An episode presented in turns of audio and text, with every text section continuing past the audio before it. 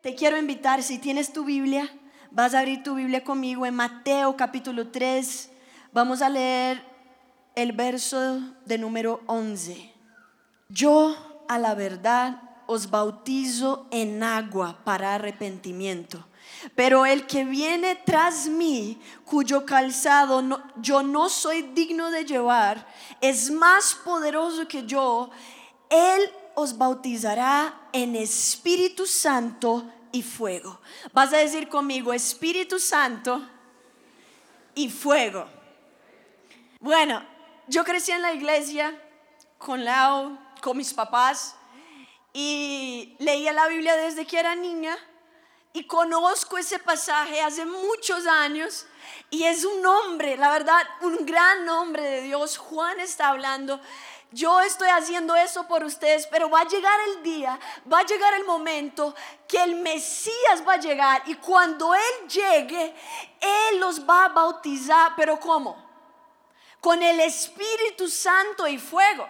Y toda la vida yo miraba eso yo hablaba, ay, ya fui a mi encuentro, recibí el bautismo del Espíritu Santo, wow, increíble, ya hablo en lenguas y yo pensaba que el bautismo del Espíritu Santo era el mismo que el bautismo de fuego. Hasta que el final del año 2019, estaba en una semana profética en la iglesia, me tocaba predicar y estaba estudiando y Dios me empezó a hablar y Dios me dijo, vas a estudiar al respecto del bautismo del fuego. Y yo pensé, ¿qué? Pero es, es la misma cosa que el bautismo del Espíritu. Y el Espíritu Santo me dijo, no, Rebeca, no, no es. El bautismo del Espíritu, eso pasa una vez en la vida. Cuando es bautizado, ¿cuántos ya fueron bautizados con el Espíritu? A ver. Cuando experimentas eso, tu vida nunca más vuelve a ser la misma. Ahora cuando estás en la iglesia y el pastor, vamos a empezar a orar, vas a hablar en lenguas, tú sabes lo que es hablar en el Espíritu, es algo sobrenatural, pero Dios me hablaba, el bautismo de fuego, es ese bautismo no solo ocurre una vez como el bautismo del Espíritu. El bautismo de fuego ocurre varias veces en nuestras vidas porque en toda la vida nosotros vivimos varias etapas, ¿sí o no? Y en cada etapa hay un nuevo bautismo de fuego. Y yo, yo empecé a preguntar porque al fin del año yo estaba, no sé cómo estabas tú, pero yo estaba, parecía melancólica. Yo no soy nada melancólica, soy sanguínea. Y yo estaba así como que pensaba, pensaba y todos, Rebeca, solo estás así callada, ¿qué pasa contigo? Pero yo estaba pensando que empezaba una, una nueva década en mi vida. Y yo no quería empezar la nueva década de mi vida de cualquier forma. Yo no sé, estamos viviendo un avivamiento en la tierra como nunca antes. Cuando mi papá fue pastor, cuando lo ungieron pastor, ser pastor no era chévere, no era, wow, tú eres lo más cool porque eres pastor. Hoy en día, cuando uno sigue a Cristo, cuando uno es pastor, cuando uno es líder, cuando uno es cristiano, la gente, wow, Jesús, tan chévere. Antes no era así. Estamos viviendo un tiempo en el cristianismo que es muy diferente de lo que antes vivieron nuestros padres, nuestros abuelos. Ahora está de moda ser cristiano. Y yo creo que el más grande avivamiento ha empezado en la tierra. Pero cuando yo pensaba va a empezar una nueva década, yo no quiero estar ahí de cualquier manera, yo quiero lo nuevo. Y yo empecé a orar, Señor, Quiero tu perfecta voluntad para la nueva década que se inicia. Quiero tu perfecta voluntad para la nueva década que se inicia. Y empecé a hacer esa oración. Y de pronto Dios me dijo, Rebeca, te quiero enseñar. Todas las veces que tú me pidas mi perfecta voluntad para la nueva etapa de tu vida, vas a empezar a vivir un nuevo bautismo de fuego. Entonces Dios me empezó a acordarme de lo que viví. Yo tenía como 21, 21 años, algo así, cuando terminé una relación de cuatro años. Llegué a casi casarme casi que me caso con un amigo de la iglesia, líder, súper cristiano. Yo también. Hicimos amistad especial, todo bien, en santidad. Todo, mi familia lo amaba. Todo estaba bien, pero yo vine a una convención aquí a Colombia. Y cuando yo estaba en la administración, Dios me habló. Y Dios me dijo, Rebeca, yo sé que esa relación para ti parece excelente, pero hoy te quiero revelar algo. Yo tengo una voluntad perfecta para tu vida que va más allá de tus mejores sueños. Y mi voluntad perfecta no tiene que ver con esa relación. Yo me quedé en shock, yo pensaba, Señor, pero ¿cómo no? Y Dios me dijo, por eso hace meses tú no, no sientes 100% de paz en esa relación y no sabes explicar el por qué, pero no te sientes con 100% de paz. Yo te estoy diciendo, parece buena, pero yo tengo algo que es mejor que bueno para ti. Cuando yo escuché eso de Dios, me puse de rodillas aquí abajo. Me acuerdo como si fuera ayer. En ese momento yo dije, Señor, cueste lo que cueste, quiero tu perfecta voluntad. En ese momento escogí la manera de Dios, no la mía. Y lo que yo no sabía es que cuando uno toma esa decisión de verdad, empecé el bautismo de fuego. Empezó mi primer bautismo de fuego ahí, cuando tomé esa decisión. ¿Y qué pasó, Rebeca? Bueno, cuando, como, los, como les dije, crecí en la iglesia. Yo tenía 10 años cuando empecé a liderar mi primera célula. Y mis discípulos de mi primera célula crecieron conmigo y ahora eran jóvenes que estaban en mi célula. Desde niño yo los conocía, pero como yo tenía un novio, yo le dije, mira, como yo tengo discípulas mujeres, discípulos que son hombres, tú puedes estar con los hombres, yo con las mujeres y ahí damos las células juntos, enseñamos juntos y bueno, así se quedó. Cuando decido terminar esa relación, la primera pregunta fue, ¿qué vamos a hacer con los di? Ahora ya no eran los discípulos de Rebeca, eran los discípulos de Rebeca y del novio de Rebeca. Entonces yo estaba, ¿qué va a pasar con los discípulos? Y ese hombre, ese exnovio, me dijo, no, dejamos que cada uno escoja. Y yo confiada pensé, ja, eso está fácil. Pues si, si están conmigo en mi célula desde que yo tenía 10 años, pues claro que me van a escoger a la que sabe más la Biblia, la que eso, la que siempre los cuidó, la que estuvo con ellos en sus peores momentos. ¿Quién fue? Yo, la que sembró en ellos oraciones, ayunos, tantas cosas. Yo. Me van a escoger. Y fuimos a la célula, yo me acuerdo que llegué así.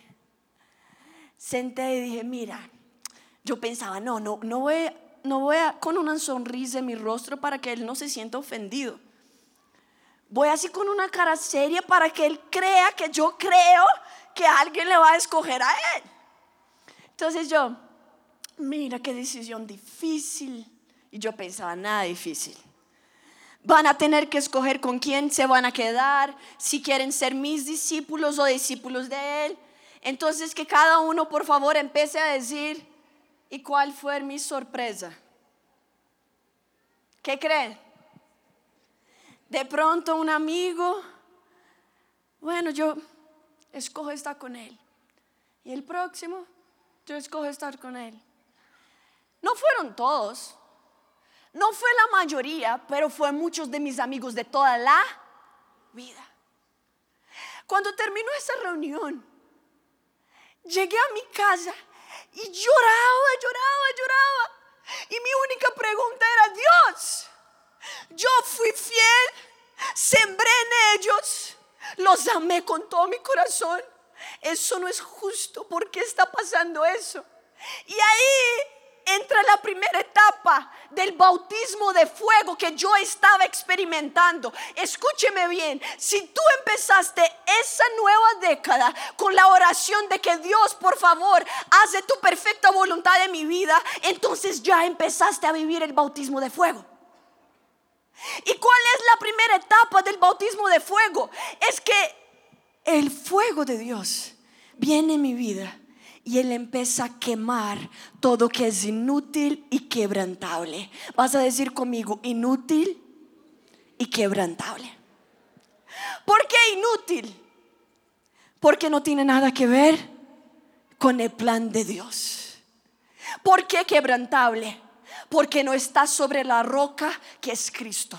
Hay cosas en mi vida y en tu vida que no están sobre la roca que es Cristo y hay cosas que son inútiles para el propósito de Dios en mi vida y en tu vida. Y esas cosas Dios las empieza a quemar cuando viene su fuego sobre nuestro destino. Bueno, ¿y qué estaba pasando? Empezó la etapa de quemar lo que era inútil y las amistades quebrantables de mi vida. Y yo pensaba que eran amigos que se iban a quedar toda la vida, pero Dios me hizo entender algo, escúcheme bien. Mi vida es un bus. Y cuando uno está en el bus de su vida, hay estaciones. En cada etapa de tu vida, en cada etapa de mi vida, hay estaciones. Y cuando se detiene el bus, alguien tiene que bajar. Y muchas veces en las estaciones de nuestras vidas, en nuevas etapas de nuestras vidas, el bus se detiene y nosotros no queremos que la gente se va. De pronto ves un amigo que se está alejando de ti. No, no, no, no, no, no, no. Vuelve. Y hay conexiones que empiezan a alejar y tú te quedas desesperado. Yo estaba desesperada porque yo pensaba, son algunos de mis mejores amigos y simplemente se van a salir del bus de mi vida. Pero Dios me hablaba, Rebeca. Yo sé cuál es la próxima estación donde el bus de tu vida va a llegar. Yo sé quién debe de llegar a la próxima estación contigo y yo sé quién no está listo para acompañarte en la próxima estación. Y a veces es difícil entender porque nosotros no podemos ver la próxima estación. Pero Dios sí la ve. Y Él entonces empieza a decir, tú bajas, tú bajas, tú bajas, tú subes, tú subes en la vida de Rebeca ahora, subes en la vida de ese ahora, subes, tú bajas, bajas de la vida de ella, tú no la, no la vas a ayudar a llegar allá. ¿Sabe? La Biblia cuenta una historia de el padre de la fe, Abraham Dios lo llamó para vivir su voluntad. Él dijo, sí Señor, salió de su tierra, pero Abraham llevó con él a alguien que no debería de estar en la nueva etapa de vida que Dios tenía para él. ¿Quién fue? Lot, su sobrino amado. Ay, voy a llevar a mi sobrino, pero Dios no tenía Lot en el bus de Abraham para la nueva etapa. Y eso costó a Abraham tiempos de dificultades. Hasta que él finalmente vio, ay no, ya lo, nos vamos a separar. Y cuando se separan, empieza el nuevo tiempo de Dios para Abraham. Bueno, cuando yo empecé a entender eso, ya lloraba, pero agradecía. Empecé a decir, Dios, gracias porque estás dejando que bajen gente en esa estación, pero yo sé que van a subir personas que tú quieres que suban en mi vida en esa etapa. Y yo te digo algo, años atrás, cuando yo terminé ese noviazgo, yo no pensaba estar predicando aquí. Yo no pensaba lo que Dios iba a hacer en mi vida. Mis sueños eran demasiado pequeños para lo que Dios tenía para mí.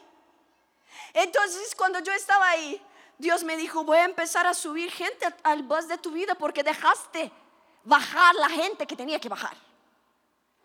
Y una de esas personas que Dios subió a mi vida fue Sara y otros amigos y fue tan loco porque empecé a viajar y encontraba a Sara y encontraba a algunos otros amigos que me empezaron a estirar la fe. Yo me acuerdo que un viaje de los primeros viajes que hice con Sara, me acosté, nos tocó compartir una habitación y me acosté a, dormir y me desperté en la mañana, como a las 7 de la mañana, volteé al lado y no estaba Sara en la cama. Yo pensé, ¿qué pasó? Cuando miré, ella estaba con la Biblia abierta, como dos libros más abiertos, un cuaderno y estaba escribiendo y iba así como que parecía que ya había escrito muchísimo. Y yo la miré y le dije, porque yo soy súper sincera. Y yo le dije, ¿estás loca? Así que no tienes que despertarte a las 5 de la mañana. ¿Qué estás haciendo? Y ella me dijo, mira, mira, mira lo que Dios me está hablando. Mira ese texto. Y, me empezó a mostrar varios textos. Mira lo que Dios me mostró en ese. Mira lo que Dios me mostró. Y yo pensaba dentro de mí, es loca. Esa sí es loca. ¿Sabe por qué? Porque, escúcheme bien, hasta este momento, el nivel que yo tenía de voluntad de, leer la, la palabra de Dios, de orar, estaba como aquí. Mi nivel de estudios de la palabra estaba aquí. Entonces yo miraba Sara en otro nivel y yo pensaba, es loca. Pero escúcheme bien, cuando Dios hace que bajen del bus de tu vida la, gente incorrecta para el nuevo tiempo. Él va a traer gente que te va a llevar a otro nivel. Otro nivel de pasión por Dios, de entrega, de amor por la palabra, de pasión por estar en la casa de Dios. De pronto yo me vi una loca. Yo pensé, me estoy volviendo loca porque empecé a despertar en la madrugada. Y empecé a leer y yo, y yo miraba y yo pensaba, no, si ella es loca, yo también estoy volviendo loca. Eso está quedando, pero escúcheme bien, entendí. El fuego que va a quemar lo que es inútil y quebrantable es también el fuego que va a encender con la gloria de Dios lo que Él tiene para ti en ese nuevo tiempo. Hay cosas que van a encender en tu vida. Y eso empezó a pasar, empezó a encender un fuego. Y Sara me hablaba, tienes que empezar a predicar. Y yo, predicar. Yo ni sé, hablar, yo ni sé escribir, yo ni sé hacer. Rebeca, empieza. Y empecé. Y yo pensaba, no, eso no está bueno para nada. Y empecé a estudiar más. Pero escúcheme bien, empezó a encender algo que antes estaba apagado dentro de mí. Cuando yo era menor, tenía como, no sé, 13, 14, algo, por ahí.